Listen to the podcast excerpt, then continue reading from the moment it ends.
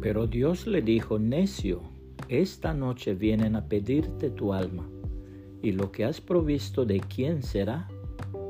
Así es el que hace para sí tesoro y no es rico para con Dios. Lucas 12, 20 al 21, Reina Valera 1960. Un mensaje de Dios.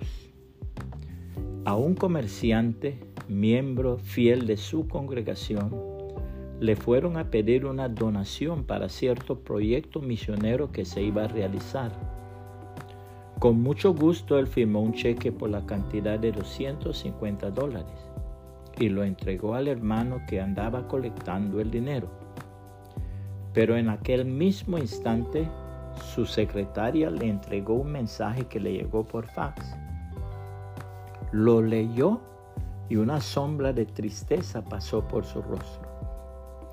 Este mensaje dijo, me informa que uno de mis barcos ha naufragado y que toda la carga se ha perdido.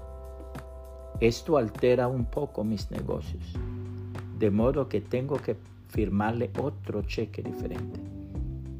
El que lo había recibido comprendió la situación y le devolvió el cheque de 250 dólares.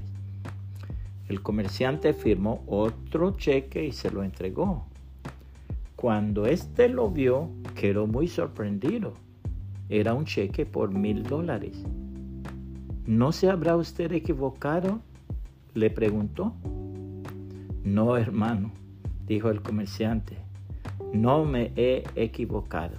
Y con los ojos llenos de lágrimas añadió, el fax es un mensaje de mi Padre Celestial en que me dice, no os hagáis tesoros en la tierra donde la polilla y el orín corrompen y donde ladrones minan y hurtan, sino haceos tesoros en el cielo donde ni la polilla ni el orín corrompen y donde ladrones no minan ni hurtan, porque donde esté vuestro tesoro, allí estará también vuestro corazón. Mateo 6, 19 al 21, Reina Valera 1960.